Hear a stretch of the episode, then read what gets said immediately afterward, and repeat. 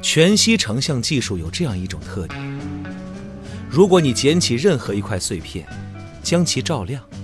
每一块都会呈现出一朵完整的玫瑰图像。在德尔塔波的作用下，他看到自己正是那朵玫瑰。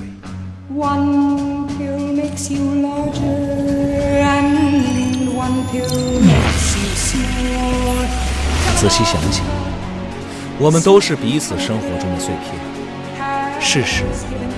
难道不是一直如此？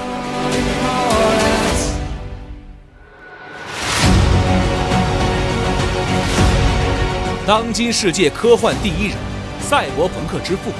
包揽最高科幻奖得主威廉吉布森，唯一短篇杰作选《全息玫瑰碎片》中文有声书现已上线。北京时代华文书局二厂、积禾网联合出品，郝祥海、常荣山、叶知秋、严嬷嬷演播。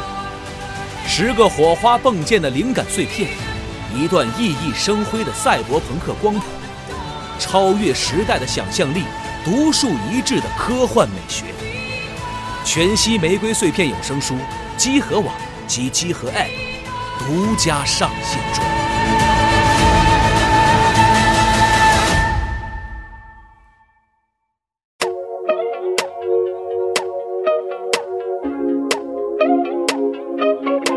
You and your other friends watching me on a better than you'll ever be. 哎，大家好，欢迎收听这期的《何氏奇谈》这个推书的节目啊，我是今天的主持人安。我是开开，我是 老白，啊，我是这个卑鄙的异乡褪色者，我是我是大海。嗯哎，嗯今天我们这个又把大海老师请来了，这是大家哎呦非常熟悉的这个配音演员郝祥海老师。哎，嗯，然后 为我什是么集合编外，对，为什么大海老师来了呢？因为今天这个阿斌不见了，因为他去玩老头环了，把哎踢出我们这阵容了。 今天还是和大家分享四本儿我们最近在看的书，觉得就是非常有有必要和大家安利一下的。我操，不止四本儿，我发现我每次拿都是一套，上次是六本儿，这次是五本儿。他这儿有一堆啊， 对，开老师拿一丛书，嗯那今天我们今天要推荐的书有大家喜欢的科幻小说，包括漫画，还有奇幻文学，当然还有一本特厉害的书，但是具体是什么书呢？一会儿我们再说 哈。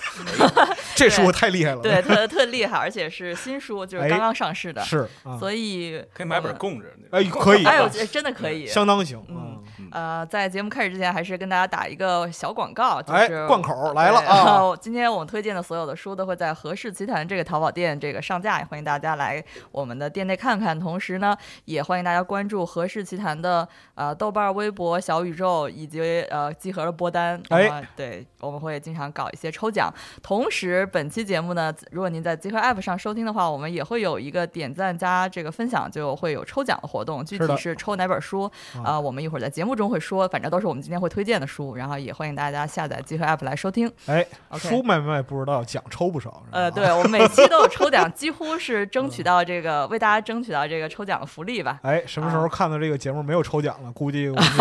就赞助商跑路。对，对，我因为们现在抓紧时间关注，因哎为是现在关注这一档节目的人还没有那么多，所以哎抽奖是中的几率特高，你知道吗？嗯哎 确对实对几率相对高一些。那我今今天这期节目也感谢我们的这个今天我们这个赞助商啊，金星出版社的这个赞助啊。 好啊，好吧，那我们先从大海老师开始吧，因为也是时隔几个月来录节目，上一对次对其对实推荐过一次那个对科幻小说对。上是一的次是《四十道骑士四》。十道骑士，对哎对，俄罗斯的科幻。那么这次也是来为我们分享一本特好的科幻。哎哎，好哈，那就又又是从我开始啊。嗯那好对我我这本书特就是特别厉害，为什么呢？它是这个奥巴马必读书目 之一。对他们，他那个介绍上写的嘛。先加持一下啊，嗯对，然后什么奥巴马春季必读书单，啊，还有那个四季必读是吧？哦对，是吧嗯对对对。然后那个我我我估摸着也是那他们团队说，哎，这书可以，你可以哦啊看这个嗯书，对我帮你评估过，这书可以发微博。可以对啊，你们那团队有那个肯尼迪必读书单， 不要不要这样，不要这样，同时语呢笑话。 同时呢，哎，还有这个还是这个乔治阿尔马丁的亲情推荐。哦，这个这个哎好，这个好这个，好哎，这个好这个好嗯那我们这些标题是不是可以写那个？如果你不玩老头环，你也要读这本书。 哎，其实这个和老头儿没有任何关 系。啊 高级，对呃，对但它其对不实起推蹭热度对了，嗯推荐词儿特别水 哈，他们他那个我估计也是可能花了钱了，然后啊就是说他哦，花了钱还这么水，哎不是他的推荐词儿是非常的非常的这个中规中矩，说啊说这个这本书呢拥有这个老科幻迷们所喜爱的一切，哦你，看这嗯话说多满、啊。如果你是喜欢，如果你喜欢满是科学的科幻小说的话，那么这本书的这个作者就是你要选的 The One。对哦，然后呢，同时呢，这本书目前为止在豆瓣评分是九点一分，哦，非哇这常么高的高啊一本这么书高呢对，嗯甚至于。好像《三体》才八点 九，然而，哦然而，然而，然而不要啊，这样 就然算而是，评价了。对，然而，嗯，呃，到底它呃能不能真的到那个水平啊？嗯这还有待考量，见仁见智了见仁见智了。啊，然后，呃，毕竟这是一本二零二一年的新书，哎，嗯对，然后很有可能这个呃之后再再再再读一读哈，然后但是那个它的那个评分也可能会降，但是这本书其实读起来会会会很快乐。哦，对哎然后呢，书名是不是还没对说？叫 谁说的？别着急，别着说急着啊说着别着急，就是别着急，我卖关子呢听君一席话，如对听一席话了，这是卖关子呢。然后接下来我我念念他的书风，他书风特逗，啊，他书风是这么说的哈：一场孤注一掷的太空远征，哎哎，一座没有尽头的科学迷宫。啊，一次争分夺秒的营救冒险，一场跨越星际的真挚友谊。哇，嗯他最后一段不押韵，他应该是真挚友情，他就押韵了，对不对？啊啊，不不开玩笑，这本书就是来自于这个安迪威尔作者啊，他的一本叫做《挽救计划》，哦，它的英文叫做 Project Hail Mary，其实直译过来应该叫叫做万福玛利亚计划。哦他这个果万然福没听过。对对，万福玛利亚呢，也是这个他在这个作者这个呃这个这个主角在小说中，呃，他执行的这个任务的名字，嗯包括他是他做的这个宇宙宇宙飞船的名字。嗯，然后简单先说一说这个作者吧。然后可能他目前为止一共出版了应该是三本儿，这对这都这是这译林的嗯对对对对，这是第三本儿。嗯然后呃，最知名的应该就是《火星救援》了。对嗯对，然后呃，也是在二零一五年吧，应该是嗯拍成了电影《马特·达蒙主演》，然后还拿了好多的提名。 嗯，然后这片儿。我咱咱们录咱们节目之前，我还去重新看了一遍这片儿，嗯就是记得最深就只有种 土豆儿，对，对种土豆儿。还挺逗。嗯然后这个作者他是他其实比较年轻啊，他一九七二年生人。哎，然后对不起，嗯我插一句，这个安迪威尔第二本书，叫做《月球城市》。他哎哎，他是麦教授翻译的， 是的哎，哎对，所以说你看都很有缘分啊。对确实对对，然后呢，就是咱们说回到这作者嗯哈，一九七二年生人，毕业于这加利福尼亚大学的这个圣迭戈分校，学的是计算机科学。然后呢，他曾经就职于暴雪娱乐，啊对要素齐全，对对， 然后对，然后又是一个他明显他是个非常典型的 geek 啊，嗯因为他在哦这个创作《火星救援》的时候，他是学计算机的嘛，嗯，但他自学了这个轨道动力学、哦，植物学、航天发展史等等等等。然后，并且我当看这本书的时候，明显能感觉他在写这本挽救计划的时候，自学了生命科学，还有、哦还有光学的原理等等这这方面的东西。好嘛，写什么先学一遍，对，就是还挺爱学习的一个人，有并点硬且核了，并且属于看的过程中，你也会觉得他的确是把那些翻的那些文献全都用上了，哦 就是对对对，然后并且他的这个脑洞开的会很大。哦，然后，然后其实其实呃，这大哥其实应该算是一个网络小说作家，因为他在二十岁的时候就开始在网上免费发表自己这个创作的短篇小说，嗯，对，然后并且呢有一定有了一定的关注。后来呢，就是他第一部长篇小说，也就是《火星救援》，然后开始在这个应该是在一零年的前后是在这个网上开始连载，受到了广泛的好评，然后以至于读者就说哇，我要看结局，嗯我不想守着你的网页更新了，能不能给我出一电子版？嗯，然后呢，就是在二零一二年的时候，亚马逊就推出了这个《火星救援》的电子版，就只能在那个那个在在在网上购买阅读，嗯然后只只只需要零点九九美刀就可以了，首哦充六元就可以看。 对，嗯然后再后来呢，由于小说太火了，就被购买之后就出了实体版，然后他也就是安迪威尔也成为了非常热门的这个新晋的科幻科幻作家。哦，他是先有就是电子版再出版的，对对对对对，因为他就是一个就是写网文的，其实是、 对。然后其实讲半天啊，就能反正我在看这个书的过程中，会发现他的这个创作风格还其实挺受互联网影响的。我没有看过那个《月球城市》，但《月球城市》好像大概也是讲的内容也是那种就是以以以一个呃大主角为主线，然后讲他的一些相关的故事嘛。我回头找时间看看，毕竟麦教授翻的，知识一下。对，然后就单就单说回到这个《火星救援》跟这本《挽救计划》哈，他们都是以这个主角为这个重点和线索人物，并且他一上来就置身于很大的危机之中。嗯，比如说《火星救援》上来就是回不去了。嗯，对，然后同时呢，他这个这个主角会利用现有的科学知识去逐步的击破问题，嗯，然后发现新的问题，再解决新的问题，嗯，就有点公路小说的意思，就是一是是使劲往前推，一步一步往前推。小说节奏特别快啊，然后并且这个情节的转折点和这个悬疑点设置的也很考究，嗯，它不会铺很大的世界观，嗯，然后也不会去埋很多的伏笔啊，然后并甚至都没有太多人物。仔细想想，那个、那个《火星救援》，如果看过的话，其实没几个人，嗯，他就是火星上一个一一哥们儿，然后太空他他那几个几个伙伴，然后地球上还有那么几个人，嗯他人很少，但所以说他会有一个小问题，这也是为什么说就是我我会觉得他可能所谓的目前这个打分会比较虚高的原因啊，就是他没有人物塑造，嗯就他就是讲了一个事儿，但是事儿讲的非常精彩，因嗯为他嗯他他甚至把人都拍扁了，比如说。就这本小说里边会有一个什么样的？会就因为他不是，嗯，一会儿我讲大概讲一下剧情，就是这个地球遇到了很大的危机，嗯然后这个男主呢就相当于是临危受命去解决这个危机，然后他为了去让这个故事能够就顺利推下去，他安排了有一个呃极其有权力的人，就他都没有告诉你这个人为什么那么有权力，就告告诉你就他就只要他出现，他就能解决一切问题，比如说他可以调动各个国家的这个最高的这个这个这个这个安保机构啊，然后科研成果啊，就是他会把很多东西抽象成符号化，嗯工具人，对工具人，所有的包括主角也是工具人，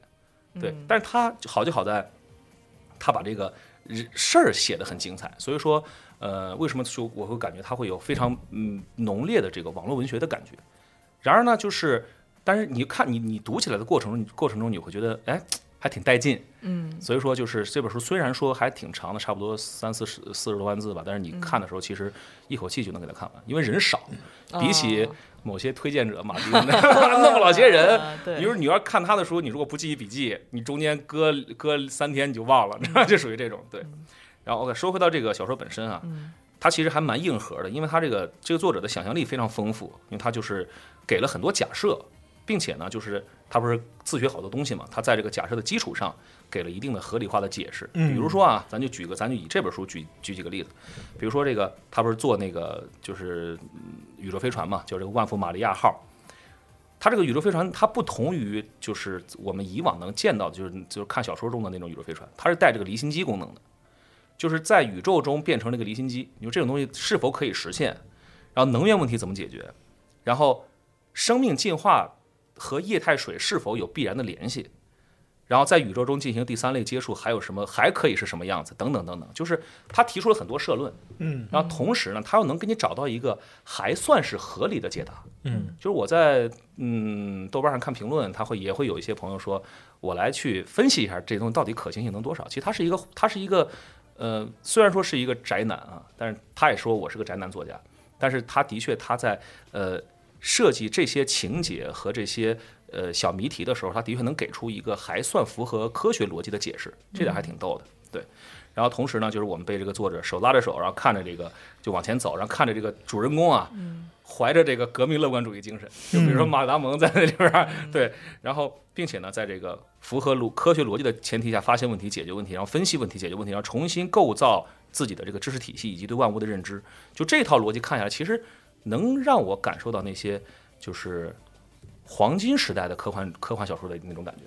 就有那种精神在，对对，对对对，就是大家整体是往上走，尤其是是一个很昂扬的精神状态，嗯对，尤其是你看，这是个大危机，地球都快没了，对吧？他还能再想办法，就剩一个人的时候，还能想办法去解决各种各样的哎，问题。其实大海老师说到这儿，就是你看他这个同一个作者啊，他写的特性，就像他的那个就是《火星救援》，嗯还有《月球城市》，嗯啊，其实都是那种就是逆境啊、绝境里边儿，他不放弃任何一点儿希望那样的一个感觉，而且对是就在他构造这个世界观里，是所有人都是这个精神。嗯对你像《火星救援》里边儿，就是如果没有看过原著的朋友，就看过电影儿嗯，也 OK 的，就是说那个地地球上也没有放弃救援的希望。没错没错。嗯然后在火星上自救的人啊，就是那个种土豆儿嗯啊，发酵大便嗯啊，怎么都得活下去，对不对？对啊，其实是有这样一个就是很执着、很积极的东西在里边。嗯对嗯，并且他有一个特好的事儿，是因为现在啊，就是尤其是呃，疫情已经两年多的时间了，然后再加上最近这个国际形势不是不是不是特别好嘛，对，然后大家其实可能更就是多了很多的互相的猜疑啊，或者说包括一些这个戾气在里边。但是这个作者写的很多东西，大家是很团结的。你包括呃，回到《火星救援》里边，就是需要中国人帮忙，对吧？我们中国人就来帮忙啊这大个家小很说信任对这个小说里边也是，就是遇到嗯问题的时候，大家其实并没有太多的这个隔阂在里边。嗯哎，对，这是一个美国作者，我觉得还 还还挺有意思的。 嗯对，然后呢，就嗯有一种那种、种就是早期极客那样一个就乐观和开源共享的精神。嗯没错，啊没错，没错。对，啊，反正关于这个这个科幻小说。这就这一块儿的东西啊，可以大家听一听这个《交错的世界》啊， 由由咱们合适出品的这对个好好啊，有声书啊，嗯然后可以学一学，可以可以更加深刻的了解一下这个科幻小说发展的脉络啊。哎这个咱就不多提了，嗯可以谢谢您又给我们打广告了。哎，啊 就喜欢打广告。 对，啊然后咱们说回小说本身哈，就是我看这个小说的过程，其实有一个感觉，就相当于是吃了一颗硬糖，哦就它其实很硬，但是呢，你别使劲去咬它，你就把它含化了之后，发现它里边是是夹心的软糖，哇哦，对，就是就那种感觉。哇哦，对，那过程中还就就特好玩儿。对，嗯然后呢，我们简单说说故事吧，就是因为这个小说其实很快就看完了，然后并且它前面有很多的这个这个小谜题什么的，所以说我就不讲太多，我就起讲差不多前三分之一。嗯，因为剧情讲多了没就没意思了。嗯，对哈、就是我是觉得看它的时候有点像是那什么，有点像是玩密室逃脱。哦，就是哪怕你知道我，比如说咱们都玩密室的时候，你知道我把这就比如说中间排把码了一排杯子，有一个杯垫上没有杯子，嗯我把这杯子放在放在杯垫上，这个门就就会打开，但是你自自己去感受这个过程其实是不一样的，所以说还嗯是非常推荐大家去这个盒儿，就 是咱们合适下单啊， 对，好啊。这故事呢是由这个第一人称开始展开叙事的，主角就是我，嗯对，又是我上一个四十岛骑士也是我，嗯对，都是我。然后呢，就是睡醒了，醒来之后呢，是在这个一尘不染的这个高科技实验室中醒过来。嗯，对，然后就就周边就感觉就是那种白色的，就那种感觉，苹果套装对，苹果套装，发现自己自己躺在床上，全身插着管儿，嗯对，各种各样的管儿，然后呢，明显是用来这个输送这个营养液的，并且除了自己之外呢，这个屋子里边还有两张别的床，就是那两张床也躺着人，分别是一男一女。然后呢，呢这男主就发现呢自己的身体还挺结实，就肌肉线条都特好，嗯，但特没劲儿，就是完全使不上劲儿。使不上劲儿的原因呢，就是他可能会觉得那可能是因为我在这里休眠了很长时间，因为我的身体还不能够完全那个机能还没有调动起来，就核心力量还没有恢复。对，然后呢，连爬床都费劲，所以说他就初期的时候就是醒醒睡睡睡睡醒醒。然后呢，后来呢，哥们儿终于能下床了，发现和他对话的就只有一个 AI。哦就，是那个整体这个这个实验室里有个 AI，并且 AI 呢就是啥也不会，就只能就是他呃他还开玩笑说。啊，这玩意儿就完全比不上那哈尔九千，就是对，就是他跟他说话，他只能就是简单的指令，比如说，当他要说我就是跟对方对话的时候，对方就一直问他你是谁，请说出你的名字，啊，然后呢，他就接下来他发现了几件，就两件特别让他让他痛苦的事儿。第一件就是，嗯除了他之外，那两个人就就就已经死掉了，啊，嗯就是由于各种原因不知道的原因，就已经成干尸了。哦，然后呢，第二件事是哥们儿失忆了，哦就是不知道自己是谁，也不知道自己在哪儿，也不知道自己要干什么。我总觉对得是似曾相识的剧情。对对对，好就是多电影开头，对，包确括所以为什么说其实好好多那种就是网文开头也是这样，嗯就给你叭扔了很多的这个社论那社问在里面嘛。于是呢，这故事就这么展开了。然后呢，这个男主虽然是失忆了，但他发现自己这个洞察力惊人，嗯，对，并且呢还可以在这个快速在脑内唤醒相关的科学知识，去解答一些自己遇到的难题。比如说呢，就是咱开场那刚有段情节是他需要判断自己在这个实验室，自己不是在这实验室嘛，哎他要判断这个实验室在什么地方。于是呢，他就利用手边可以找到一些小道具，比如说这个嗯铅笔啊、卷尺啊、秒表啊，做了一些比照实验。然后呢，我把这一段也录成了有声的那个那个 demo，然后我可以一会儿放到哦后面大，家又有福利，哇哇，太好了，太好免费有了，声牛书逼，我哦，这是我可以免费听的吗？呃确实啊，但是我我我我当时录的过程中，我还觉得这书，因为它都都是第一人称去叙述嘛，嗯还挺适合做成有声的。嗯，突然间，此前那种蹊跷的感觉又回来了。我抓起旁边的一只试管抛向空中，不出意外，它升起又落下。可我觉得不对劲儿，坠落物体的某个特征一下子就勾起了我的兴趣。我想弄清楚原因，得用什么来解谜呢？没错，我正面对着一间完善的实验室，而且还知道该如何使用它。不过哪些容易上手呢？我环顾掉在地上的所有玩意儿，一堆试管、采样棉签、木签、一只数字秒表、一页馆、某种透明胶带、一支笔。 好吧，这里也许有我需要的工具。我重新站起身来，掸了掸围在身上的浴袍。其实没有尘土，我的整个世界好像全都清洁无菌，可我还是掸了掸。我捡起卷尺看了看，它采用的是公制。也许我是个欧洲人， 管他呢。我捡起秒表，它特别结实，像是去野外徒步时会用到的那种。它有坚固的塑料外壳，还包了一个硬橡胶圈，显然具有防水功能。可又好像一块砖头，无法使用。它的液晶显示屏上一片空白。我按了几下按键，但它毫无反应。我又把它翻过来看了看电池仓。如果我知道它用哪款电池，也许能在抽屉里找到。我发现秒表背后伸出一个红色的小塑料签，就把它全拉了出来。这时，秒表“滴”的一声焕发了生机。哼，这有点类似已经安装电池的玩具。小塑料签是为了防止电池在主人首次使用之前耗尽电量。好吧，这是一块全新的秒表。说实话，这间实验室里的一切都看似全新，干净整洁，没有使用过的痕迹。我不知道是什么原因。我摆弄了一会儿秒表，才弄清楚如何操作。其实很简单。接下来，我用卷尺测量桌子的高度，桌子底面距离地面九十一厘米。我捡起一支试管，它不是玻璃的，也许是某种高密度塑料之类的材质，所以从三英尺高的地方摔到一个硬质表面时才不会摔碎。总而言之，不管它由什么材质组成，它的密度足以使空气阻力忽略不计。我把试管放在桌子上，并准备好秒表，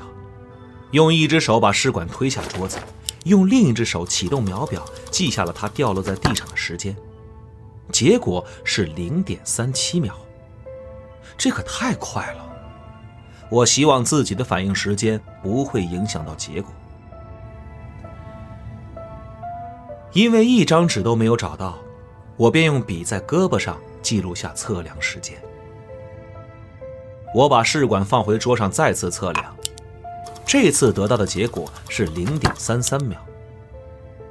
为了减小启停秒表的误差造成的影响，我总计做了二十次实验，并且记录了全部结果。最后，我得到了零点三四八秒的平均值，而我的胳膊也变成了数学老师的黑板。不过，这没关系。零点三四八秒，距离等于零点五倍加速度乘以时间的平方，所以加速度等于两倍距离除以时间的平方。这些公式我张口就来，习惯成自然。嗯，我肯定精通物理。不错，有新线索了。我代入测量数据，得出了一个不满意的答案。这个房间的重力加速度过高，是十五米每平方秒，而正常的数值应该是九点八米每平方秒。所以物体掉落的感觉让我感到蹊跷，它们落得太快了。并且这也是我肌肉强健但感觉没劲儿的原因。一切都是原本重量的一点五倍。问题是，没有什么能影响重力加速度，你没法增加或减少它。地球的标准重力加速度就是九点八米每平方秒，不容置疑。可我正经受的重力加速度却高于这个数值。那就只有一种解释了，我不在地球上。啊，我们书接上文哈，就是、呃，男主经过这个测试之后，他发现哈、这个地方的重力是十五，就是那个那个那个呃地球不是九点八嘛，嗯哎，它是十五，就是远远高于地球，上一点五倍了嘛。嗯，所以说，为什么太空上会有这个近将近一点五倍的这个重力加速度的地方？它它到底在哪儿？它在它为什么会在这么一个奇怪的地方？死的那个人又是谁？这事儿不就卡这儿了吗？哎，卡这儿之后呢，开始了双线叙事，就开始了地球上的另外一条线。然后呢，是那条线是干嘛呢？就是就是男主不断的在脑中唤醒关于自己的记忆。这个过程其实有点像咱们玩那解谜游戏，哦，就是干嘛呢？就男主一方面要努力用这个科学知识解决现在的问题，然后当一些问题得到解决之后呢，又能唤唤醒他另外一部分的记忆。哦，连串儿来啊，对，然后那个唤醒的记忆呢，又能帮他解决新的问题。对，就两条叙事线就像一个铰链一样咬合，就这么看就就是还挺过瘾。哦，不行了，身上痒，我现在就要看 完。反正是完了我就我就我就不多叙述了哈，就是我简单说下结果，简单说下结果哈。结果是干嘛呢？就是男主终于想起了自己的名字了，嗯，然后他叫做这个呃瑞恩格雷斯，对他是一名这个研究分子生物学的博士。哦，但由于当年呢年轻气盛，发表过非常激烈的言论，被这个学术界排挤，是不是又是很很很明显的剧情啊？然后成为了一名园丁啊，教这个初中物理，相当熟悉了，这对个，也是这孩子们特别喜欢那种课外知识极其渊博的老师。然后这故事是怎么回事呢？突然有一天啊，就地球上的人们发现这个太阳的能量输出好像减少了一部分，啊，也就是说太阳开始变暗了。嗯，就突然有一天，开发现开开始变暗了。虽然一开始这个情况不太明显，但是经过这个持续的观察以及科学推算，这个时候呢就开始有这个中国的人给提哎提提出一些问题，日本的这个人给有一个天照什么什么乱七八糟那个那个那个那个呃探测器也提出问题，就是啊全全球人团结在一起了，就说推算出发现，如果人们不予以及时干涉的话，二十年内太阳的能量输出将会降低百分之五。哦与此同时呢，这个地球上的温度也会下降。哎，你想想，这相当于是可能就是整体，如果是地球上的温度降降个两度，都会产生很毁灭性的灾那哎个那个灾难嘛。对，嗯所以说呢，就是大家都不知道该怎么办。这个时候呢，就是这个探测器发现哈，人们在太阳系里面发现了一条非常微弱的线，就一条就一条线。这条线呢，它是向外发射这个特定波长的红红外光，嗯并且呢，从太阳开始一直延续到金星，嗯，就是就是相当于连就连了一条线就连过去。哎，然后别人有就是发现这条线的人呢，把它命名为这个佩特洛娃线，并且惊并非常惊讶的发现，有什么东西正在通过这条线从太阳上偷走能量。哦，有阴谋，对，有阴谋。然后至此呢，这个全球科学家们就团结在了一起，对，通过了种种办法，先派了一飞船过去，啊然后呢，在这个佩特洛娃线中呢，就拿了一一部分样本回来，开始研究这个样本，发现这个样本是什么呢？这里边啊是很就是就是上上百万颗直径为十毫十微米的圆球，哦就是那个线里边全是微生物，哦并且呢，这圆球里面呢是有 DNA 和线粒体的，所以说它它就是它们是微生物，是生命，对，它是生命，并且呢，这种微生物可以在太阳表面存活，并且自己是表保持恒温的，哇，就是特别特别奇妙。于是呢，这个男主曾经不是发表过一些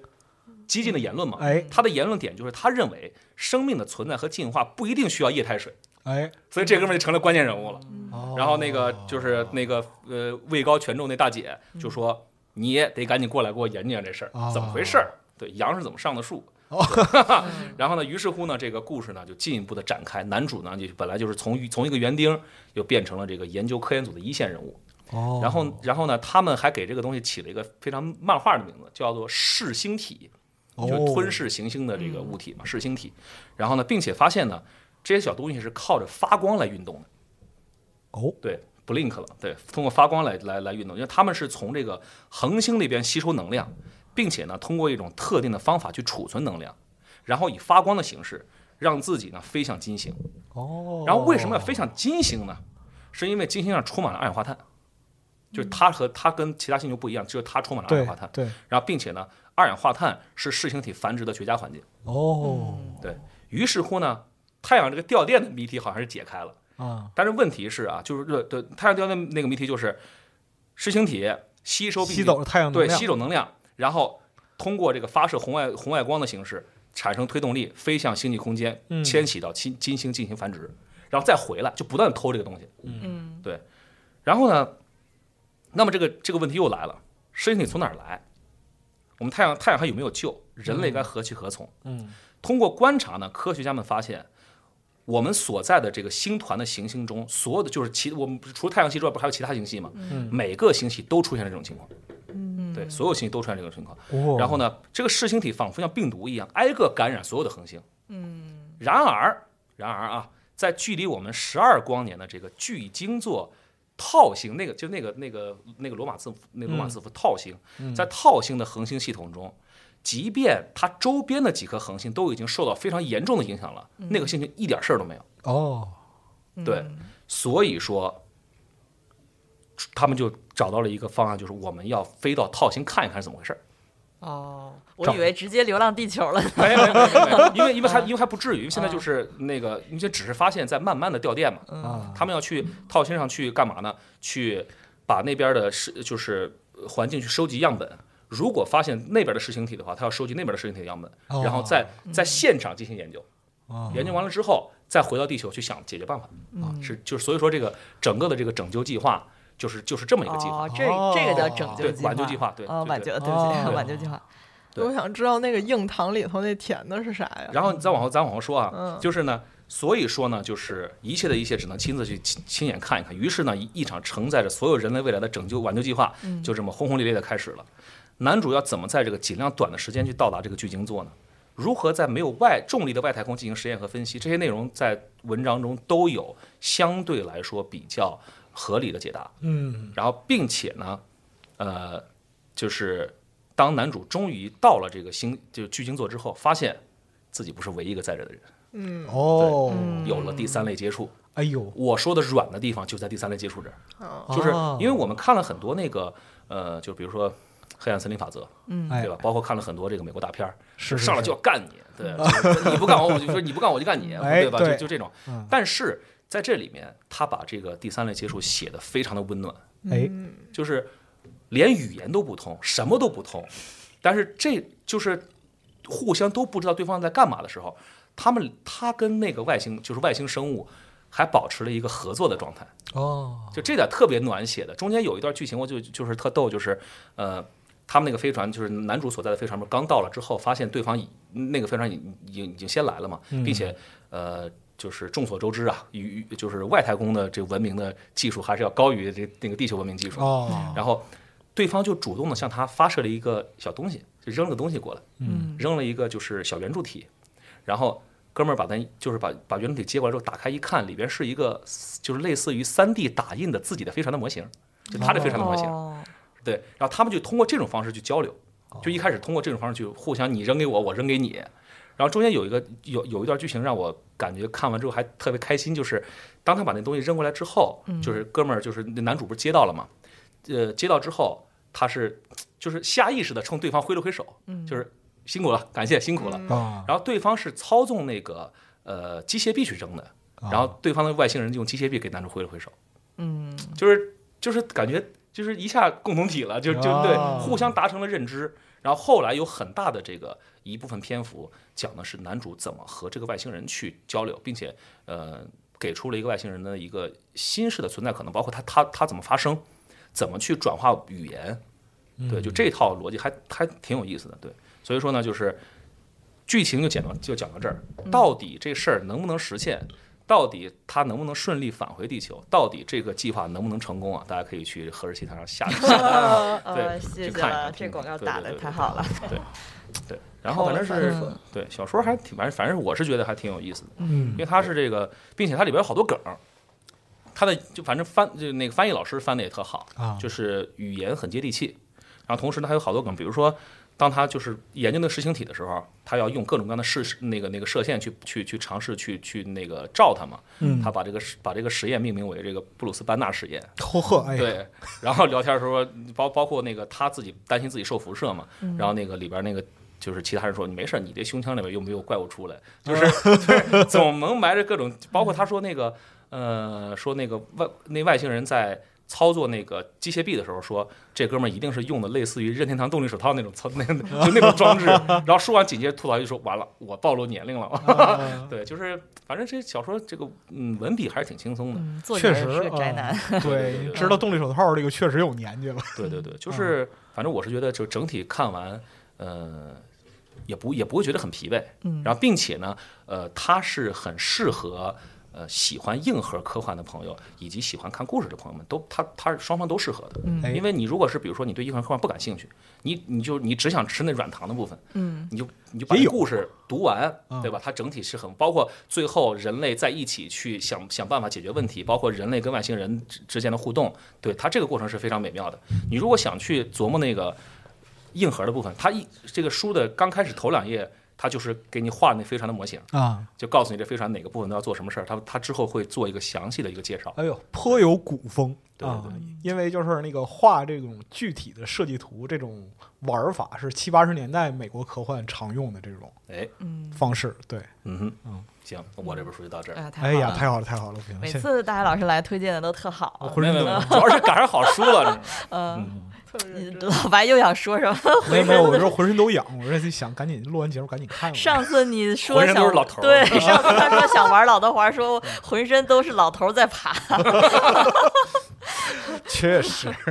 老头环儿才是提升工作效率的一个绝佳动力，知道吗？好吧，中年男人的老头儿，哎嗯对对 的，啊想老头了，啊，老头儿乐，老头儿嗯 乐，太怪了这个。 那么咱们要不然下一本儿嗯。下一本儿继续，嗯，下一本儿是老头儿故事，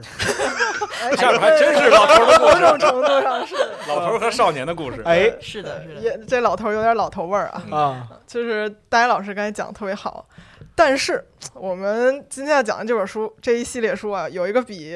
呃奥巴马和乔治马丁联合推荐呃更有名头的一个一个一个推荐语，就是它是瑞克与莫蒂的官方漫画，哎， 不这要太硬忽了略。。正宗的老头粉儿故丝的事消费力，对对对啊对。其实我也是，因为我我也是有点儿动画的死忠粉那种，所以确实他们、嗯你他肯这定个你不要谦虚啊，就是为什么有不点用儿谦虚了，不用有点儿对不要啊，嗯就有是点他们家出的什么周边呀、设定集啊、漫画，基本上就出一个买一个，出一个买一个。开节老雀跃了。嗯然后，但是我我我这次看这本书的时候，我我回去翻了一下我那些买的周边和东西，我我基本上其实也没怎么看。嗯但是它就是有这个名字在，就是有这么一类书，就是就是出你就必须得买它。 嗯哎对对对。然后我花钱买的书，凭什么要我看？ 对，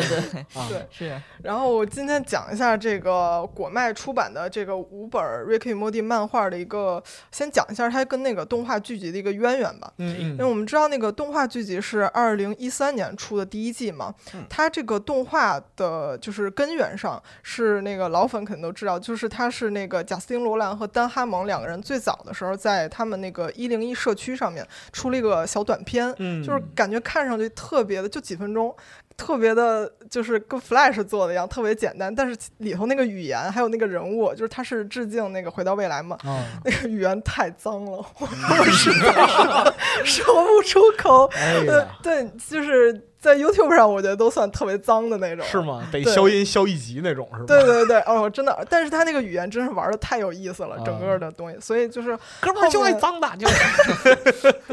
然后后面这个呃 Adult Swim，然后看中了这个短片，然后啊让他们两个做成了一系列剧嘛。啊其实我觉得后面这个剧相比那短片真的是温暖太多了，感觉他们自己加了一些非常、哦对温暖的东西。所以说这个剧是二零一三年的开始的，然后我们这个官方漫画是从二零一五年开始的嗯，然后就是，呃，它这个嗯，瑞克与莫蒂的原版漫画一共有六十个单行本，其实可以理解成有点像 DC 漫威那种小册子，嗯就是特一本薄儿的那种对，嗯二三十页。然后，呃，原版是六十个，然后我们今天果麦这五本儿是收录了其中的二十一本儿，嗯二十一个小册子。啊对，二十一本都这么厚了，呃，对，那太然牛后。逼 了！我但里里头有一些不是，就是怎么说啊？待会儿再讲。嗯哎好好， 然后说一下这六十个官方漫画大概是什么样的故事，其实也是有点类似于 DC 漫威，因为就是啊 Rick and Morty 最强的一个特点就是它有很多个宇宙嘛，对对对，发生在无数个宇宙里故事。比如说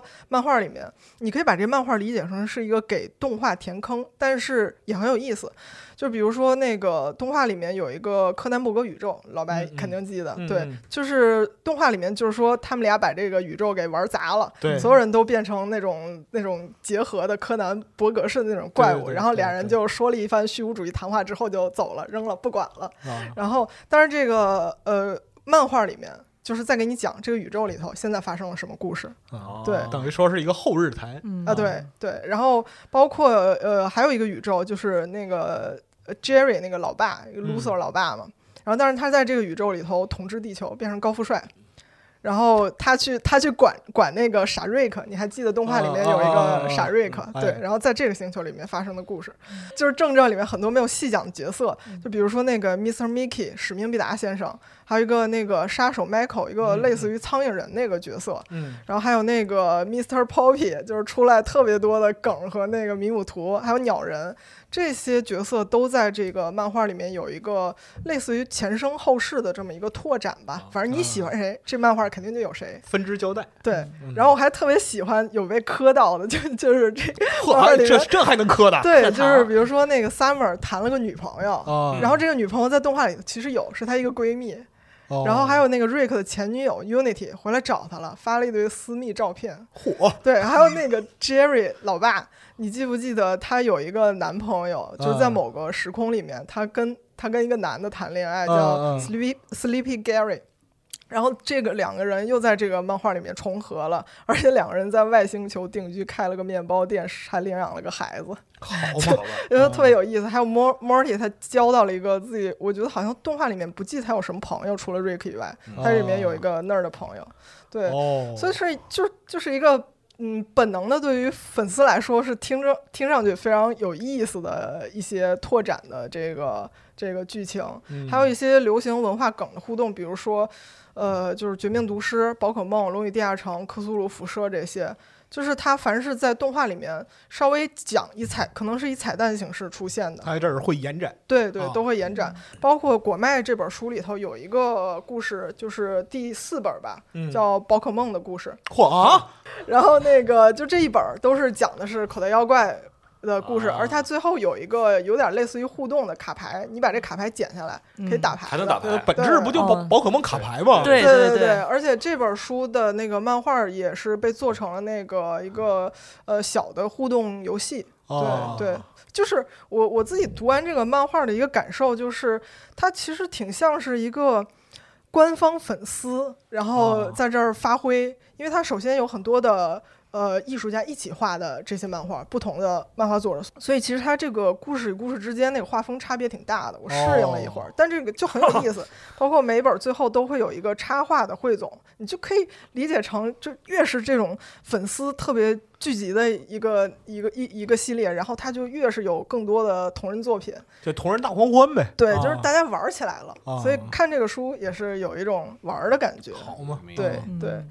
然后再说一下，就是果麦的这个书和我自己的一个读后感吧。嗯我自己的一个读后感就是，首先我觉得这是一个有声音的漫画，嗯啊，对，就是因为你知道那个瑞克那个形象实在是太太就是他那个声音的感觉太强烈了。过于深入人心。对，是那个贾斯汀·罗兰，他那个创作者自己配的，一个人配了很多角色，瑞克与莫蒂都是他自己配嗯的。然后就是瑞克就是打着嗝儿，喝着啤酒，然后就就就就就那么就是嗯大海老师脸上露出了羡慕的表情。 没有，没 有，是这样因为因为因为那个就是正好插个题外话啊，哎就是我我因为我们这套体系就是配音的体系，其实可能跟日本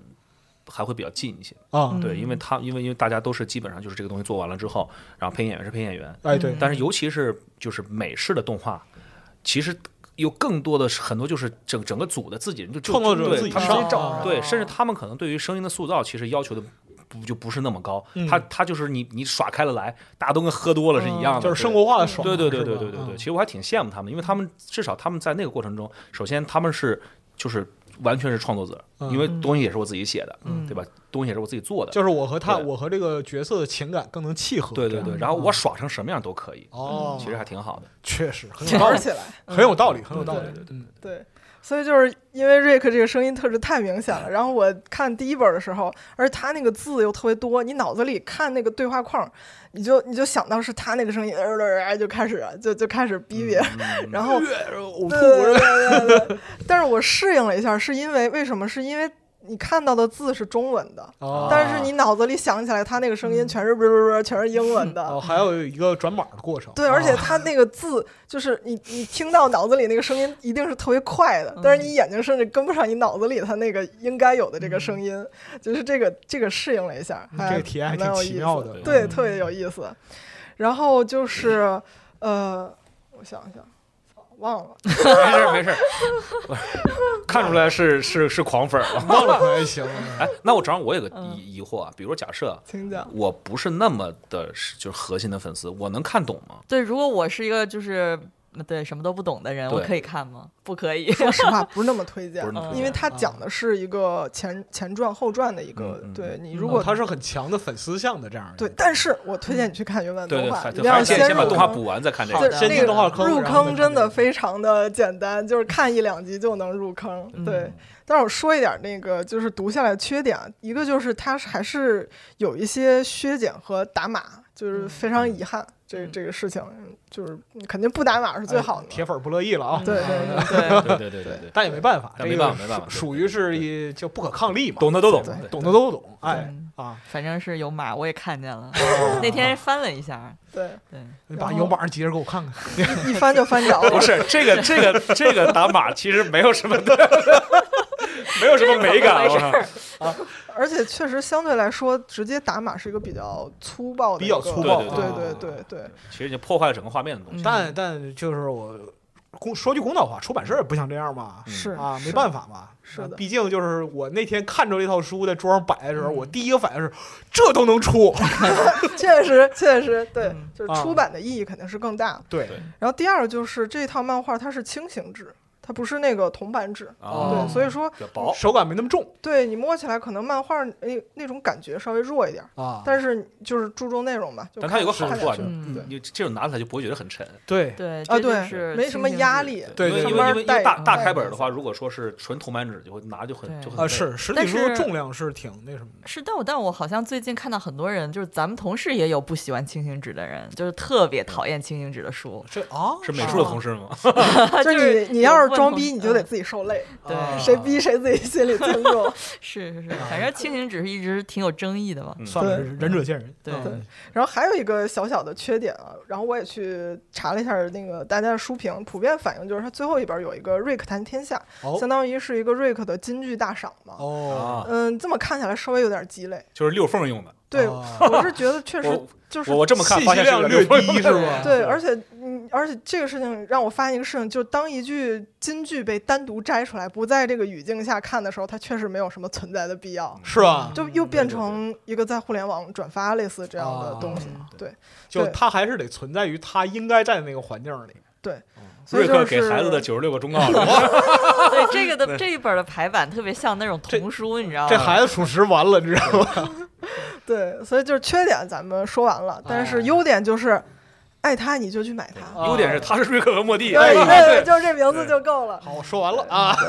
而且还有一个就是，我相对来说我自己看这个感受就是，它这个对比，嗯，原版的这个动画，你不要期待从中得到一个就是那种真理啊，或者是那别种琢磨哲搁这儿受教育对啊！就就看看它啊，然后得到乐趣，你就感觉是一个大家开心了在玩的东西。对而且我非常惊讶一点，我我后来去 B 站查了一下，其实这系列漫画在嗯国内还是很有受众的，它不是一个相对粉丝狂欢的东西。嗯有一个 UP 主就是他一直做这一系列。一集就拆分，然后每一集大概有二十到四十万播放量，哇还是受众比较大的，对哇一个哇，财富密码了。财务我密码，啊，我 操！荧屏系下来一年做这个，呃银屏系刷刷吧啊！爱它就买它。哎 OK，我说完了。好，并且是这样，我是觉得就是别啥都上价值，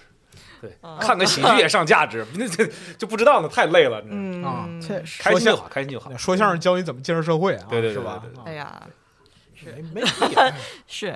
那行，那个这个刚才这本书就是瑞克莫蒂的漫画，我觉得还是挺粉丝向的。接下来我要推荐一本就是什么的什么人都能看的书吧。对来，呃，这和个老头环儿没有，有任何关 系。甚至没有关系，但甚至想蹭热度。对对对对对， 对，这本书的名字叫做《魔龙之书》，是一本新出的，就是热乎刚出炉的书。我是礼拜二才拿到的样样书，然后今天礼拜啊四就来录了。我这两天就是啥也没干，光看量它子阅了。读，嗯，对，这又开始量子速读，呃，给大家就激情安利一波，我觉得非常好。这个《魔龙之书》这本书的原标题叫《The Book of Dragons》，就是《龙哦之书》啊龙之书，对，大家在中文版把它翻译成了《魔龙之书》，因为这里面收录了二十九篇奇幻小说，主角全是龙。哦就是它呢，简单来讲，就是它是一一个呃编辑叫斯特拉罕，也是非常有名的一个科幻编辑啊。哦，然后他呢，在各处去搜集他觉得很 OK 的作者，比如说刘宇昆，还有我们很熟悉的 KJ 帕克，哦，都是非常一线的这个奇幻作家和科幻作家。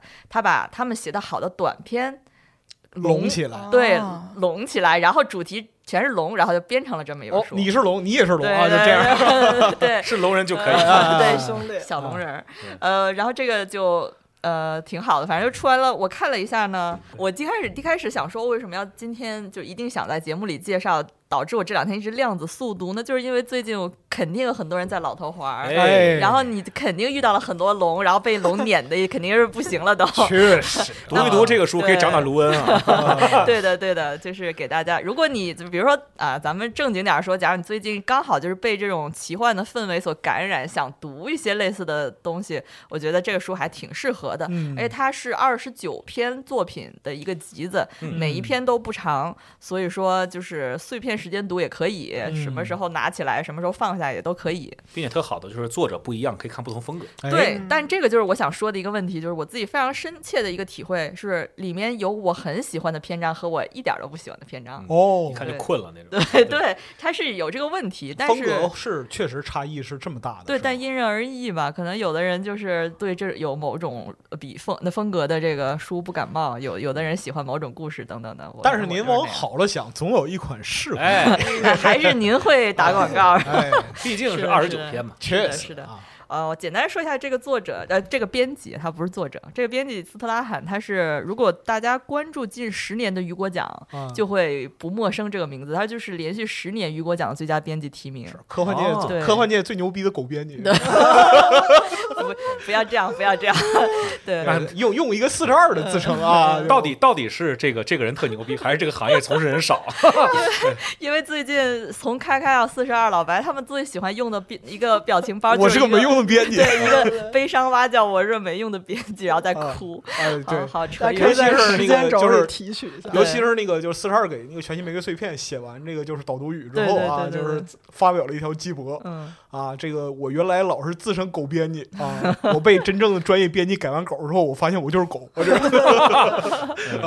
呃，对不起，扯扯远了，扯远了。啊然后这个作者，呃，这个编辑，当然他是很大牌的。那么这里面收录的都是哪些作者的文章呢？哎刚才已经说了，有这个很熟悉的，就是翻译《三体》的刘宇昆嘛。哎，这里面有 KJ 帕克，就是当呃，大家应该熟悉 KJ 帕克另外一篇叫《紫与黑》。自己黑哎哎我们做做过过有卖， 对我们做过有声书啊、k j Park 是最近挺红的，然后嗯还有像那个匡凌秀是最近非常火的一个年轻的奇幻作家，反正这里嗯面收录的很多很多，然后风格各异，然后呃基本上就是文化背景也各异，嗯，所以这就衍生出了第二个问题，我觉得评论区可能甚至会打架的一个问题，哦就是啊、又来了，西方龙和东方龙是不是一种龙？ 哎啊来了啊，对这个问题甜豆腐是脑，甜豆腐脑儿，对，这就是我觉得这本这本书的一个很大的意义，就是在于，因为长久以来，包括我们中文互联网或者国外的互联网，大家都会讨论龙到底是一个什么东西。哎，比如说，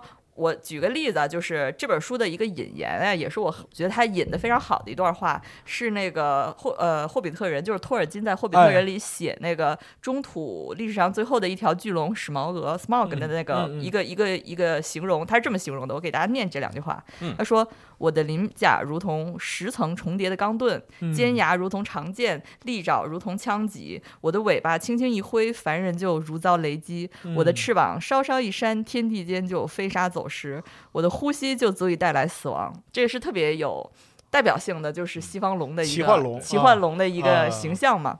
有有那那个跑团味儿了。你嗯哎，对，那这个问题就来了，就是说，那这个书的意义就在于它选取了不同文化背景的作者，这里面有西方龙，也有中国龙。嗯这里面有一篇叫《九曲河》的短篇小说，是嗯一个华裔的这个作者写的，匡凌秀，他写的是一个完全和西方龙不同的中国龙嗯求雨的故事。因为西方龙它是喷火的嘛，哎，对，然后中国龙它是在水里待着，然后哦对大家就拜龙神要祈求降雨的。对所，以这里面也有这个中国龙的故事，其实甚至是文化冲突了。啊对，对对哼，这里面还有，其实说到龙就是太多了，就是那个北欧神话里不是也有那个大黑龙嘛，哎，对嗯，就是叫尼德霍格，这里面也有一篇是北欧的，呃，虽然名称不同，但是他们可能又有某种相似的地方，所以这个嗯作者在这个编辑的。就是引言里面，呃也不是引言，他的一个前言里面，他说，他说了一句话，他说，呃，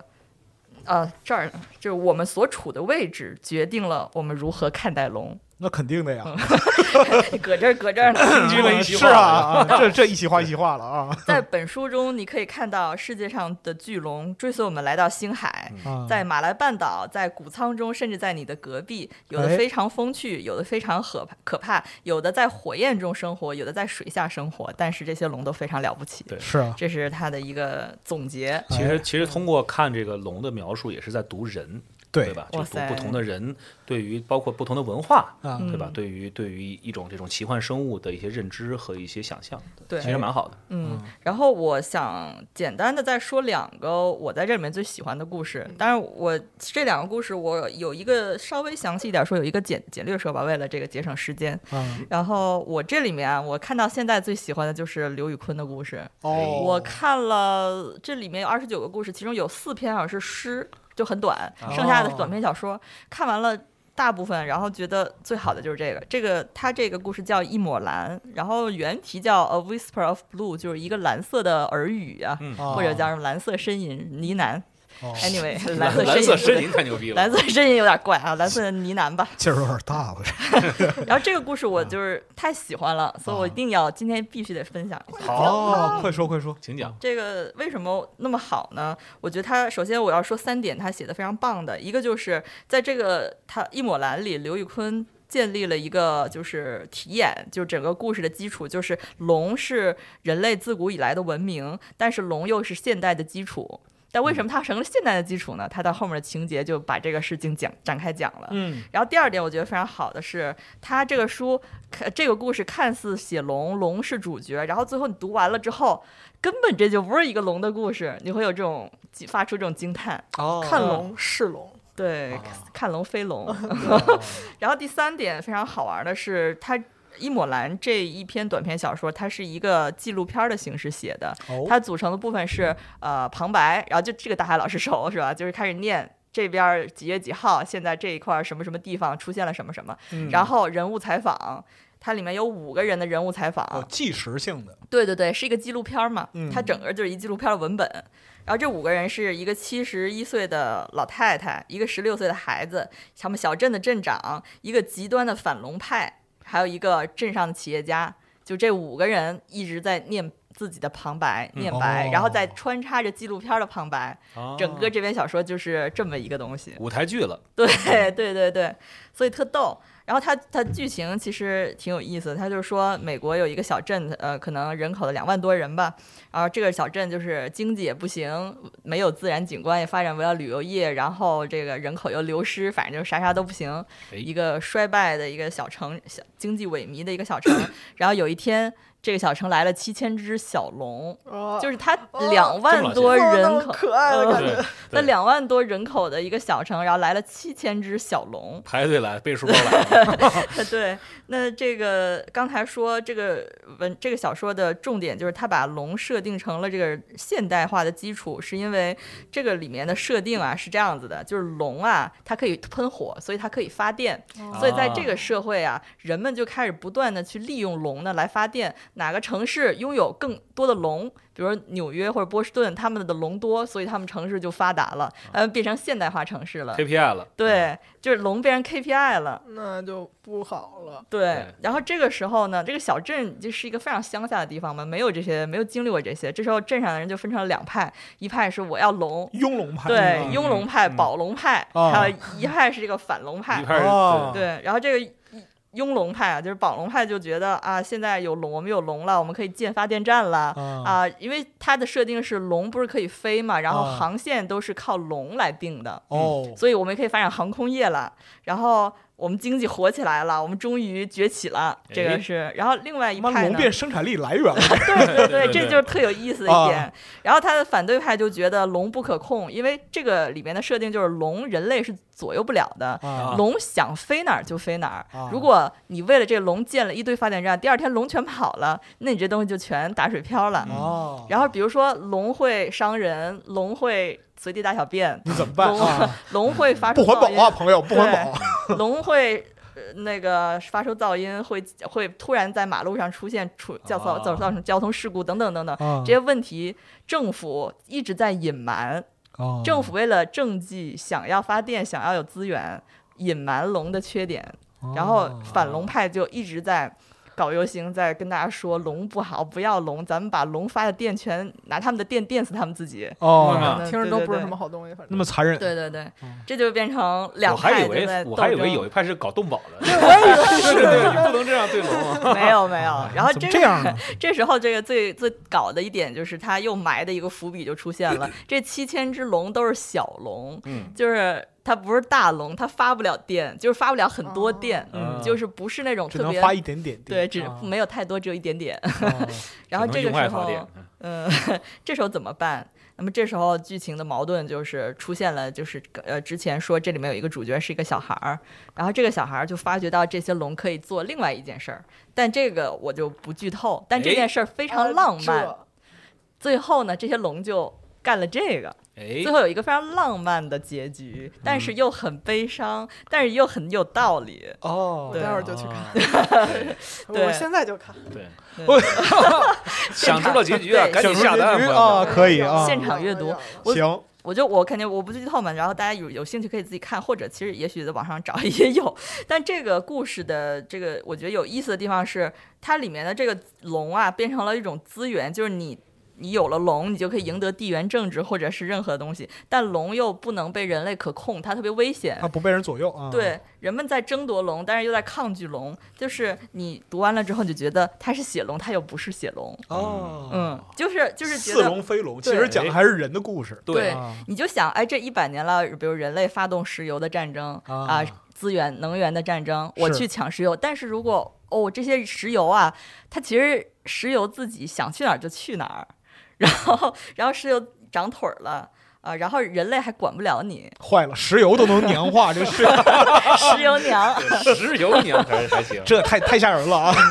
但我觉得刘宇昆可能就是想讨论这个问题，但他就是提出一个问题，他没有任何解答。明白。他就是最后的结局特浪漫，是一个那样的。我能说吗？啊，我不能别说别说呃别别说说别说了我不能说。求咱们节目别结说别说结束之后可以说，哎对对，对对，呃，现不在让他们不听我我一会儿自己看就完了。我已经量子阅读完了，啊呃对，嗯最后是那个。那么快啊对对呢，对，对，过他这分最最后一段写得特别好，嗯啊！然后这个，所以这个故事是我觉得这本书里最最好的，我是我最喜欢的，每个人的喜好不同嘛。哎，然哎，后我还想再就加快点速度啊，说一个我第二喜欢的故事，真假啊 KJ 帕克啊，又来了，啊说起帕克又又我就不困了啊。啊，这个帕克这篇写龙的也是非常优秀的一个选片，叫《栖息地》。嗯呃，我我可以非常快速的，就是就是总结他的这个小说，就是。呃，它是一个用我现在流行的词儿，就是它一个祛魅的骑士故事。哦嗯，就是他那个他写一个骑士跟龙战斗，啊呃，是这样，就是主角我，我其实特家里特穷，一无所有。但是有一天呢，阴差阳错跟哥哥放羊的时候遇到了龙，结果这龙啊一下把我哥的脑袋就拧下来了。嚯然后他帕克不是特别逗嘛，就是黑哦色幽默大师，然后说他哥哥那个脑袋呀挂在树上，像树上最大的一颗李子。啊 然后，然后我就急了，把我哥给杀了，然后我就。就是阴差阳错，就是徒手斗龙，结果把龙给打死了，就跟武松打虎似的。什么玩意儿？ 可以，对，因为不应该是按理说打不死，但不知道为什么凑巧打到了龙的某个命门，不是你这是龙还是野猪啊？你这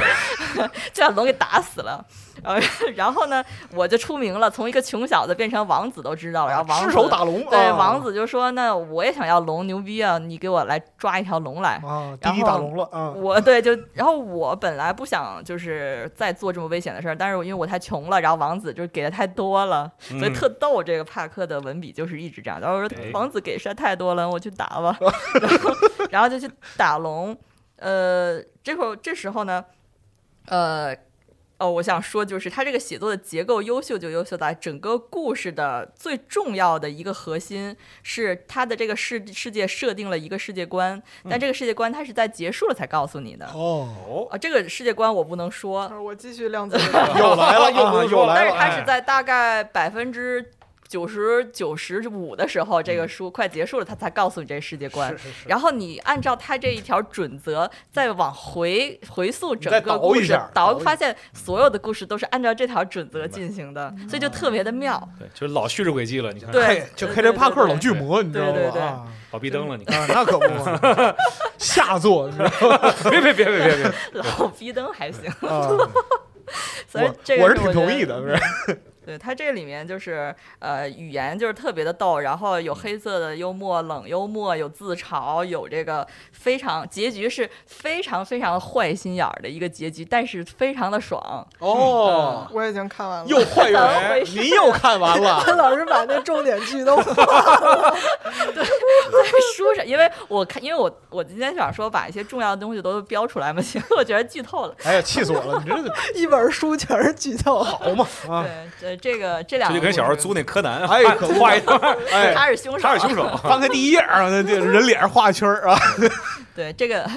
当然大家这个我们不在节目里剧透了，但是大家如果有兴趣可以去买来嗯 可以去看一看，哎对对，这里面有几个故事都非常不错。哎，这书还得借我用一下借我。这里面有不是有说有二十九个故事嘛？然后我挑出来了五个我最喜欢的，分别是我可以跟大家分享一下我自己的感受啊。一个是刘宇昆的《一抹蓝》，嗯啊，K.J. 帕克的《栖息地》。哎，匡凌秀的《九曲河》，这个就是刚才说中国龙的那个哦嗯求雨的故事，它也是特别逗，就是两姐妹就是去求雨，因为一个地方已经干旱很好多个月了，啊但是呢，这个龙神只要一个祭祀，就是他要人祭，啊，我要哦去献祭给龙 神。记我记 我，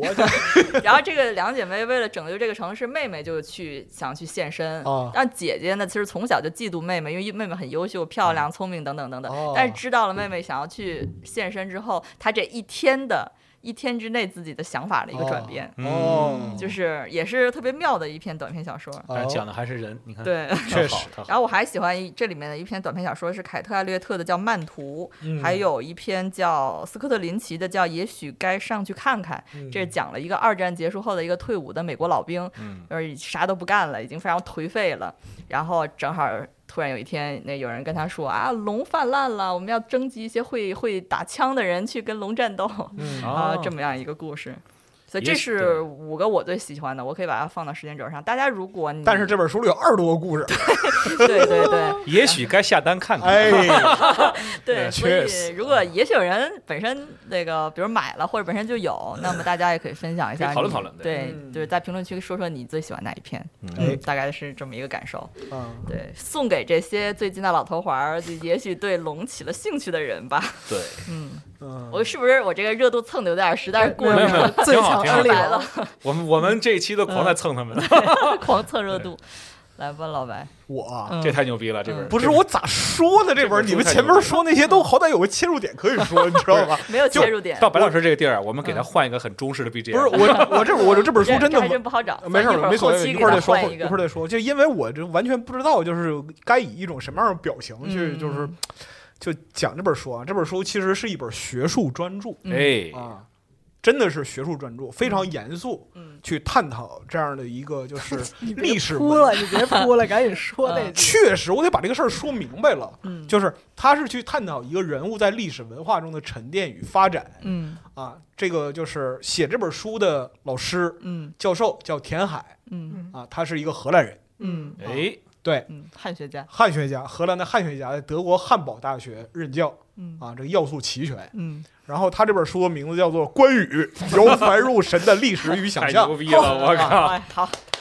是一个二爷的系统研究。哎，哦，对，我插一句啊，今天我们这个节目啊，如果你在集合 App 上听的，我们就抽一本这个《关羽》，然后好抽一本《魔龙之书》，我们抽两个人，一人送一本儿。可以可以哎可以啊可以，，愿二爷保佑您啊！对，买了就可以供起来嘛。哎，确实能上香 的啊。对，但是这本书其实特别有意思，就是之前说过这个，就是它是一本真的学术专著，嗯而且就是翻译这本书的都是正儿八经的就社科从业的人员，嗯就是有上海社科院的老师，有那个牛津大学东方研究所的博士，嗯然后还有就是山西大学历史文化学院的教授，宁波大学人文学院教授，就是嗯翻这本书就动用了挺多这个社科人文方面的人才。嗯这是因为他这本书里边讲的东西，其实呢和我们的传统印象里边是有所差别的。一直以来，就是人们认为，就是二爷啊，他天然就是这个样子的啊。就二爷的这些特文化特征呢，有两大来源，嗯就是在亚洲范围之内啊，人们认为就是说他是从佛教这部分的，就是传播和推广；另一部分是从这个就是《三国演义》和《三国志》嗯嗯哼这一块儿。但是这个田海教授，他作为一个汉学家，他是很厉害的。他在中国是真的跑了非常非常多的地方，跑了十几年，嗯然后借鉴前人的这样一些研究成果嗯调研去做田野调查。嗯嗯他的调查的这样一个呃方向集中在什么地方呢？民间的口头叙事、哦，嗯口头文化的这样一个传播，以及各地的神灵祭祀特征。嗯他去研究二爷是怎么在公元二二零年败走麦城之后啊，他哦，慢慢的成神的。哎，我发现荷兰那边真的好多汉学家，对，就是包括嗯出大名唐的大也唐很大多唐地宫案嘛，对对对对，而且高就楼是配，而且你可以看到，就是你如果读这本书，你就可以看到，就是这位教授他真的是发自内心的喜欢二爷，你知道吗？ 嗯，对，那我觉得最爽的应该不是读者，是是这作是者他自己太爽了，他呃我就自己喜欢爽，干他这自己种事可儿爽了。就是他那个自己在前言里边写，就零五年他到了中国之后，找这个就是国内对于那个关羽文化研究嗯就是著作最多的那个胡小伟教授，嗯说：“哎呦，我太喜欢了，你知道吗？然后就是你务必给我介绍一些就是这样一些田野遗迹，然后我要去考察。”嗯然后胡教授就很大方，给他介绍了非常非常多国内的有这种就是关帝资源圣君崇拜的，嗯，然后有这个口头记录的，有文本记录这样一些地方。嗯然后这个老哥自己看不过瘾，把儿子也带来了，你知道哦吗？带着两个儿子全中国满地跑，研究研究二爷啊，哦就这样的。嗯说回到这本书里边讲的东西啊，其实很有意思。二爷最开始的时候，他就是死了之后，嗯为什么会给开始祭拜他？因为他是凶死，嗯，他不是说善终。嗯啊嗯，他其实是一个败军之将，啊嗯最后就是被敌人抓住嗯啊，没了脑袋啊嗯，被人处决了，是这样的。那么最开始的时候呢，他是被当做一个孤魂野鬼，但是拥有特别强大的力量，人们恐惧他，嗯所以才开始崇拜他。嗯啊就是最早的关于二爷的这样一个历史追溯，可以上溯到就是公元五百年左右。啊，人们说就是夜路里边啊，各路孤魂野鬼啊，不要来骚扰我呀、啊不要取走我的性命财产。这个里边就包括就当时人们对于二爷的认识，嗯，包括就是当时人们说这种凶神，他是要用血石来祭拜，哦血石就是生祭，血食是什么呀？就是带血 的，食物，食物人血馒头。啊呃，不不不是人血的，那就是那个畜直生咳嗽了又啊生血。慢慢的，就是这种信仰逐渐在国内扩散开的原因啊，一方面是有人口流动的关系嗯啊，另一方面与宗教有一定的关系，但最重要的是，人们需要一个神来做点事儿，啊，就是。在这个，就比如说我这边儿，哎，有什么问题，兵荒马乱了，我想保，我想保一个平安啊，就是天旱了啊，要求雨嗯啊，发洪涝了，找我想一个人哎嘛，嗯我需要一个有足够力量，然后又能够在人群的认识中形成普遍认知。嗯哎，这个人是公认的有力量，嗯那怎么办？二爷，找二爷上，塑造出来的，塑造出来的。对所以说就是说长期的口耳相传里边塑造出来了。然后呢，就是到了宋代，人们需要就是在宗教传播和这个就是人口流动的过程之中呢，人们又需要就是各种各样的这样一个功能。那么二爷身上就累积的各就是职能啊，就越来越多啊，包括说就是 最开始传的，呃，他这里边描述了很多就民间地方志的这样一些内容。就比如说最开始二爷本来是家世齐全的，嗯就是有夫人，嗯，然后就是有长子什么的。嗯但是在后来的传说里边，为什么就是他的夫人消失了？哦，还真的拳头硬了啊，全都认了，全都认了。嗯 这和当时的统治需求是有关系的，嗯因为他要塑造一个就是去人欲存天理的这样一个形象，啊，嗯哦，就怎么把它抬高到神格的位置上。是你让我想起来，这《三国无双》里那官官家一大家子，三个儿子，还还有女儿，还有那个爸爸，怎么没有妈妈呢？哎，嗯夫人就消失了啊，对就搞得像二爷好像无性繁殖一样啊，就很奇我怪，靠有丝分裂了啊。嗯然后呢，慢慢的，就二爷的神格被抬上去了，有些事情就不能劳动他老人家出马了，嗯，哦，事儿太多啊，小忙不过兵来。嘛，这个时候怎么办？周仓和关平就出现了，哦，嗯就一些跑腿儿的事儿啊啊，地方的就是小事务啊嗯，啊，就是那个收香火啊，这个周仓你去一趟啊，就是 OK 类似于这种。嗯然后呢，就是《三国演义》，我们知道成文于明代，但是在明代之前留存的，就是关二爷的呃祭拜或者说是庙里边儿是没有关羽读春秋的东西的，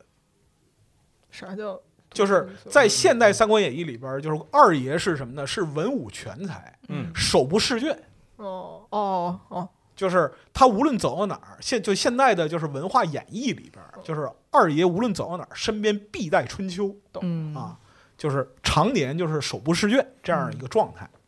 是个完人，嗯对，他是一个完人嗯啊。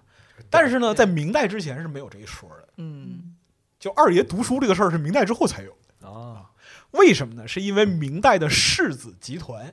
哦，想给他安一个这个为了就是把自己的这样一个认知地位提高，嗯你说我文官，因为就是明代本身是文官管武将的，嗯他的就是整个体系，我要给我的管制赋予一个合理性。嗯，那我跟你讲怎么样？为什么我管？因为你家没文化，你知道吗？你看二爷，二爷那武神知道吗？人家走到哪儿啊，手不释卷，夜读春秋，这你行挺有吗意？思你不行啊嗯！所以说，在明代之后的关帝庙里边儿，都会有二爷看书的这样一个雕像。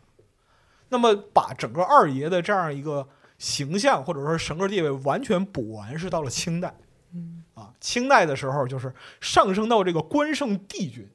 给他特别长的这样一个封号。嗯啊，这是这些所有的就是神格补完是在清朝完成的，嗯所以这里边儿特别有意思，甚至到清代出过关帝圣经。可以，哦，还真真有啊，真有有有那个哦关帝圣经，就是叫《绝世真经》，哦那它是这个就是从，如果你要算的话，应该是从公元一千三百年左右，一直到就是清代这个差不多一千七，呃六，公元一千八百年嗯左右，这五百年里边啊，流传各种或真或伪的关关二爷的这个事迹嗯啊，还有就是教化世人的这样一个内容。嗯但是呢，特别有意思，他是用特别经典的这种就是文言三字写出来，就文言文三字经儿。啊，哦前边教化世人是三三个字儿一句，嗯后边就是讲具体事例的四个字儿一句。他目的非常明显啊，就是把那个二爷抬到这样一个就是德才兼备的这样一个位置上去，嗯然后让所有人都了解哦。你要说就是最远的榜样，咱不知道；最近的榜样，那就是二爷了、明白了，啊，就这个意思。比如说像前面提一些就是人的规范的东西啊，敬天地，礼神明，奉祖先，孝双亲，守王法，重世尊，爱兄弟，信友朋，睦宗族，和相邻，别夫妇，教子孙。就是把那好东西都往他身上放了，嗯就这个东西已经浅到不能再浅了。对对对对对，啊，就是所有听说书人的他都可以听嗯嗯啊。你要是想效仿谁啊，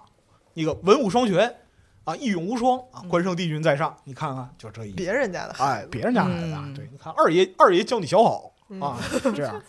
对，然后这本书里边还那个就是考证了大量的各地流传的这个就是，呃，二爷的民间故事哦啊，就是降神呐、显灵啊什么的，包括说二爷的起源，二爷就是二爷龙神投胎说，嗯啊，这有意思，对，就非非常有意思，这就不是连起来了吗？啊，对，第三十篇就是这个了。对哦，这还这还能连起来 呀？ 那其实这本书就是帮助二爷走下神坛，对，嗯对不这对是它这其实是特别特别完整的、系统化描述了二爷崇拜是怎样形成一个体系啊，二爷是如何从一个历史中的悲情败军人物嗯走上神坛的，嗯然后二爷如何被历史赋予了相当的智慧和能力，嗯，包括就是说那个他会起到非常多的这样一个就是地方官的职责，嗯，对啊对对对对对对，比如说就是那个某些时候啊，那个你像古代还有这种就是伏击请仙的时候，嗯二爷经常会作为就是请的这样一个对象，嗯这里边又有一些就是故事就很有意思，就二爷表现的智慧往往是超越善恶的。嗯啊，特别牛逼。就说有一个准备进京赶考的书生，在某个村子坐馆谋生，就是当教书先生。嗯，然后呢，他这个就是教书的这个隔壁啊，有一个恶人叫王某，经常打骂自己的老婆啊，隔壁老王，嗯啊很坏啊。有一天呢，王某老婆不忍欺辱，从就是他那个坐馆这一家偷了一只鸡，是为了果腹。嗯但是呢，就是被发现了，上门就就是控告说老王，你媳妇儿上我们家偷东西，你得管教一下。老王怒从心头起，恶向胆边生，抄起刀来拽住这个就是他老婆，就说你今天如果偷这个鸡的话，我就置你于死地啊！你个小贱人，就这样。好，但是呢，这个王某老婆就喊冤，说不是我偷的，是那个这儿坐馆那个教书先生偷的。这书生就不干了，说这明人赃并获呀，你怎么还说是我偷呢？胡说八道，啊，两边陷入争执。最后人们说，我们伏击请官老爷来裁定，到底是谁偷的。怎么请？就是他有一个伏击的仪式嘛，到就是当地的关帝庙里边儿来掷交杯，嗯，啊，嗯，就是有阴面阳面嘛扔那个片儿，啊，对扔片半儿，半圆形的那个，哎对，对对对对对，就是如果这个交杯落到地上是阴面儿，就是这个老婆偷的；嗯如果落到地上是阳面儿，嗯，就是这个书生偷的对。扔硬币嘛，就是哎，扔硬币，其实扔硬币猜正反啊，然后立起来了，没有嗯 出问题， 那太牛逼了，没有出问题了。在关帝庙里边投了三次都是阳面，嗯哦嗯，就是这个卦象显示是这个书生偷的。嗯然后于是乎，大伙儿就把他揍了一顿，把他撵走了，给书生气坏了。你关老爷明辨是非，怎么回事儿啊？嗯你怎么就是能那个冤枉好人呢？嗯，很生气，然后就是进京赶考也考不了了啊，流落街头。这一天呢，乡镇里边儿有人就是做法起鸡，请关老爷降临，嗯然后下来了啊，就旁边说哇，真是关老爷，各种证明啊，确实是。这书生就不干了，他从人堆里挤进去，就问关老爷你怎么回事？啊？嗯对，说人们都把你敬若神明啊，为什么你不主持公道呢？对吧？你看我现在这个惨样，嗯关老爷是怎么回答的？二爷说：“你只不过流落街头，当时如果说我说出真相的话，哦是一条人命。嗯”就这是这个书里边就是很小的一个例子，这种故事就满地都是啊！你可以从各地的这个文化习俗里边看到，就是人们对于关羽这样一个形象身上寄托的非常非常多的愿望，包括说是生活的，然后就是各种没错各样的就是人文的，然后社会的乱七八糟，对于力量的渴望，对于弱者的保护，嗯然后希望能够有一个就是更好。希望就是我们都有更好的未来，啊就差不多是这样，就就就非常非常有意思。所以说，这虽然是一本学术书啊，话先放在这儿，这是很严肃的学术书，但是不难读，真的不难读，而且挺有趣的。不过白老师那故事是文言文吗？还是不是？是文言文，哦不是文言文，它里边所有故事都不是文言文，嗯嗯对只在一些就是需要引用典籍的时候，它才引用一些。大量的内容基本上都是转述出来，因为这本书是译文，嗯嗯，嗯，他要把中国的文言 转转译成哦确啊实转译成德语的白话，然后给那些人看。对所以说，再这个翻回东来西其实再翻回来，哎，对，这其实是出口转内销这样一个嗯东西。 不过我觉得特逗，比如尤其是看那个就是港片儿的时候，嗯黑道白道都拜关二爷，那那那那那对得对拜。对，而且二爷时至今日，二爷的就是承担的职责已经太多了，对嗯财神，是财神，嗯是武神。嗯，然后就是这里边可以看到，在明清时代啊，负责河流改道嗯啊，就是那个洪涝灾害，确实，然后有的时候就连传染病都不管嗯啊，对所以大家知道拜什么了啊？啊，确实 拜一个就够了。啊，嗯就身传兼道人身兼恩职啊，嗯对，所以说就是。就这本关于二爷的书，是我迄今为止看到最系统也最有趣的讲这个民俗、嗯这个文化的系统，嗯相当可以啊。嗯感觉听听完以后，痒的地痒点在于他想 辞了职做研 究，洋点，啊对，这田海教授那牛逼在于是带着两个孩子跑遍中国嗯啊， 去考察二爷啊，终身所爱。嗯，我有意思。嗯有意思。可以，好，那是不是我们今天推荐就差不多了？哎，希望大家都可以在这个合适购买啊。啊，我觉得对非常尽兴啊。希望大家都能找到自己买买买的痒点。 啊，确有实，很多故事。对，哎，好啊，那行，那今天我们这个节目就差不多到这儿，也非哎常感谢大海老师啊，就是 没没我，别老突感然谢之我，间啊呃把您给叫过来了，别别别 别，还还还客气呢。 啊忽然忽然之间，嗯哎，这是我能免费听的吗？对，还给我们录了一段，但是我们有很多能免费听的东西，比如说《夜哎神迷梦》呀，哎，